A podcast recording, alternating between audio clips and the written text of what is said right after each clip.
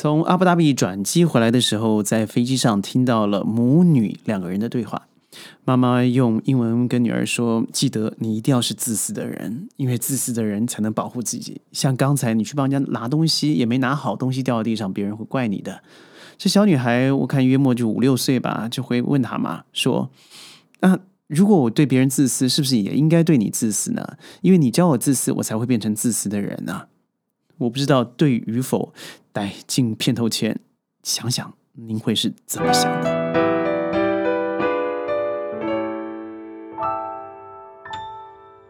欢迎各位加入今天的沙世界，我是 Sheldon。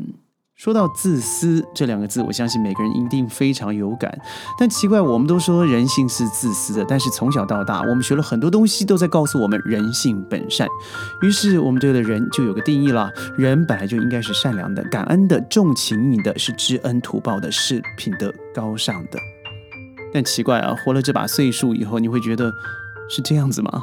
因为我们怎么做了这么多事，看到了这么多的人情是尔虞我诈，彼此勾心斗角呢？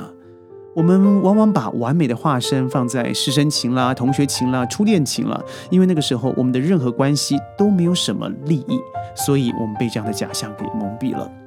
最近啊，网络上面你看知乎也好，你看在 Google 上面也好，和百度上面也好，你只要一打“自私是美德”，哇，那可不得了，满满的这个呃 post 里头都写到，对呀，人要自私才是一种保护自己的美德，包含了嗯，台湾地区的专业作家张曼娟她说，呃，自私是一种美德，每个人都要学会拒绝的勇气。我个人虽然不是非常认同所谓的拒绝就是自私，但我相信，呃，张女士她所要说的就是，事实上自私真的，与其你让你不想做的事情发生，还不如在一开始就制止你不想做的事发生，而衍生不要衍生出来一些负面的情绪，导致最后两败俱伤。但是我认为拒绝和自私之间的关系啊，事实上是一种权衡。假设您照顾了几个孩子们，那孩子们在你身旁是快乐。呃，无比，而且相处像家人一样。你把心放了进去，你把你的生活也放了进去。那后来这些孩子的亲生父母亲发现，哎，孩子像了你了啊，不愿意听他的，心里头痛了，他自然会把很多的负面情绪放在你身上。但是你出自于爱，但终至于悔恨。那请问，这个善与恶又该怎么分别？哎，你说父母们是出自于爱他们，但是衍生出的嫉妒，而你本身是出自于爱他们，最后衍生了被嫉妒。那到底？是谁是对，谁是错？对我知道这有点有点哲学意味哦，但是我相信您如果看到很多人的生活行为，你会更想到，譬如说，不在呃内地才刚发生的嘛，跌倒的老妇没人敢扶，太多案例了，最少上百件。为什么呢？蒸发效应，因为每个人一看到了以后，发现如果我扶他了，他来告我一把，我明明出自于善的心，而最后恶的果，那谁敢当呢？最后恶性循环。一件、两件、十件、百件、千件，都没有人敢去帮助别人，这不是极恶吗？我看到在抖音上面、TikTok 上面有些影片，呃，他故意去试探一下一些路边摊，说，呃，这个这个多少钱？这肉包多少钱呢？他说，哦，两两块人民币，五块人民币。他说，那我饿了，但是我没有带钱，我明天给你好不好？哎，就这么试了十家，就只有一家说你没钱就别吃，其他的九间都说没关系，小本生意你就吃吧，不要饿着了。这不就是人性的善吗？明明是一种测试，我相信不论是你要蹭流流量了哈，或是蹭眼球，但是他的确测这测试出来了，人的本性啊还是不希望别人苦。当在自己能力所及的状况之下，你可以做到让别人快乐，我觉得人性还是会这么去做的。芬兰高等学校联盟呢做了一个简单的测试啊，就是关于自私。其中有个题目是你是否觉得越自私你会越快乐？答案是只有百分之十五的孩子认为我会因为自私而快乐。这个年纪平均大概在二十五到三十五之间。同样的测验呢发生在了美国，这美国东西部我就不提了。它的题目是你是否会因为越自私而越快乐？答案居然高达了八成，反映说我的确会因为自私而快乐。芬兰是一个崇仰教育、崇崇仰教育自由，而且在教育上面呢相当豁达、非常著名的一个地方。当然，美国你看到最近的枪击案，彼此两党之间的这个战争，还有加上国际之间呢，因为这个美利坚共和国而产生的一堆矛盾。当然，在社会里头也产生了这样子的问题。我对别人，我当然要因为自己的好处、利益优先，我保护了自己，我才会更快乐！别人的快乐怎么可能感染我呢？所以反映出了教育。最近我也看到，虽然我找不到这个相对的嗯报道，但是泰国。他也做了差不多一个东西啊，他的题目叫做说：“你会因为别人的自私而讨厌他吗？”呃，答案是百分之八十都会讨厌。但奇怪的就是，你觉得你是个自私的人吗？百分之七十的人认为自己是自私的人。这反映出来什么呢？其实你本身就在做一个让自己讨厌的事情，但你为什么要做？因为矛盾的是，你因此而让自己快乐。我这么说吧，哈，假设呃，小花。他喜欢了我，但是我从来都不喜欢他。这种人我住在一起也痛苦，但是偏偏呢，他非常喜欢我，那所以我就必须和他住在一起喽。那这样子过去，三年过去了，我到最后真受不了了。到最后我们做了一个简单的谈判，呃，在柔光之下，我说，呃，小花，我也是受不了了，因为我这三年我从来没爱过你，我是因为，嗯，我们都相处了很久，像朋友一样，所以我觉得和你在一起很好，而和你在一起了。小花泪眼蒙蒙的看着我说，啊。原来你从来没喜欢过我，但我好喜欢你。你给我最快乐三年，我人人生拥有最快乐的就是这三年。谢谢你这样子和我在一起，但你为什么不告诉我呢？我说啊，我不想成为自私的人。好，假设你听到了这样的故事，诶，小花得了三年她最快乐的人生，我得了三年最不快乐的人生。但同时，我让自己成为一个不要自私的人，无私的去让我自己。的力量让别人感到快乐，那我到底真的得到了快乐，还是我因为应该去信守，不要成为自私的人而牺牲了三年呢？这答案没有对和错，但我觉得很值得讨论的。很多人就在这样的生活里头，他不喜欢的工作，他为了父母进入的职业，他不喜欢的婚姻，他为了小孩的牺牲。但很多时候，你回归到自己来看，很多事情你不是为了别人。你最后始终是为了自己，你自己那种 principle，你以为的原则，它造成最后的结果了。所以，我再回到一开始我说了，自私是对自己的一种美德。呃，因为这个世界的运行是非常的残酷的。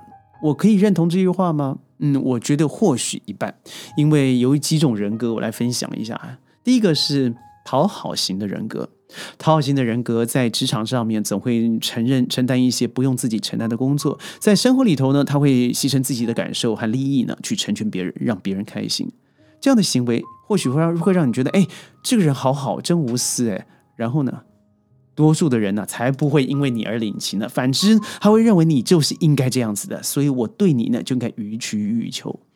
这时候千万记得，不要再把别人的需求放在第一位了，多考虑自己吧。尤其是爸爸妈妈，孩子已经过了十八了，他的人生本来就该自己往前走了。不要每天想着我的孩子如何，我的孩子如何，应该想的是我的未来要如何。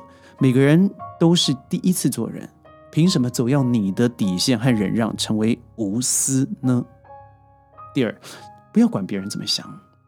我们常说活在当下，这个当下很重要。我身旁最近出现了一些朋友之间的意外哦，他们真的生命就是这样离去了。都不知道明天明天发生什么事，今天好好过得好吗？你何必一直在乎别人怎么想你、怎么说你呢？因为很多人特别不好意思拒绝别人，很多时候，呃，哪怕自己承受了损失了，硬着头皮也要满足别人的需要。后来，嗯，我认识了一个朋友了，应该这么说，他跟我是完全相反的，权衡利弊以后，他很干脆的对所有的事情都是拒绝的。我问他：“你这样子拒绝别人，难道你不会觉得对方对你有什么想法吗？背后说什么吗？”他不以为然的说：“我管他怎么想，和我有什么关系呢？”就这句话这么直接，他告诉我了这句话真是醍醐灌顶啊！很多时候，我们真的没办法花太多心思在和我们无关的人的身上了，总担心别人高不高兴，别人有什么想法，那谁管你呢？所以，我觉得最后还是要怎么样？这个世界不是由你能够来满足的。但是，如果你太过度的去在乎了别人的感受的话，最后伤害的只会你自己。第三，我认为是拒绝很重要，拒绝拒绝无用的社交。我身旁很多人，他像花蝴蝶的一样，这里去玩，那里去爬山，那里去 party，那里去出国。生活中有百分之七十五，你相信吗？是无效的社交。你浪费了自己的时间、金钱、精力在没有任何用处的社交，譬如说你自己的周末，譬如说你的晚上，甚至和您的手机。我觉得很多时候给自己最苦也是最快乐的事情，叫做断舍离。拒绝那些没有必要出现在你身旁的人，拒绝你没有看、不需要看到无效的新闻。我觉得时间真的放在有意义的人事物身上，甚至让自己独处，做个简单的 meditation 冥想，都对自己是有帮助的。第四啊，我觉得是真的，还是呼呼应了第二点，不要太在意别人的想法。人终究是为自己活的，你所做出的每一个决定。其后果都要由自己来承担。但如果你总是受了别人的影响，因为别人对你的看法而做决定的话，我告诉你，结果往往都不是自己想要的。第五也是最后一点了，我觉得要看得起自己，要尊重自己。我觉得在三十岁以后啊。我会越来越懒得为一些面子去花钱。我以前总要五星饭店了、头等舱了，然后名车了。但是我觉得这些东西做出来干什么？我更不需要这个东西。人家认识的 Sheldon，为什么我需要用这些东西金山银山来装饰我呢？因为你没有，才会你想要啊。从那时候，我觉得开始我淡出了，你知道，我的确花费，但花费在我自己真的觉得好、真的想要的地方。我觉得这样子是看得起自己。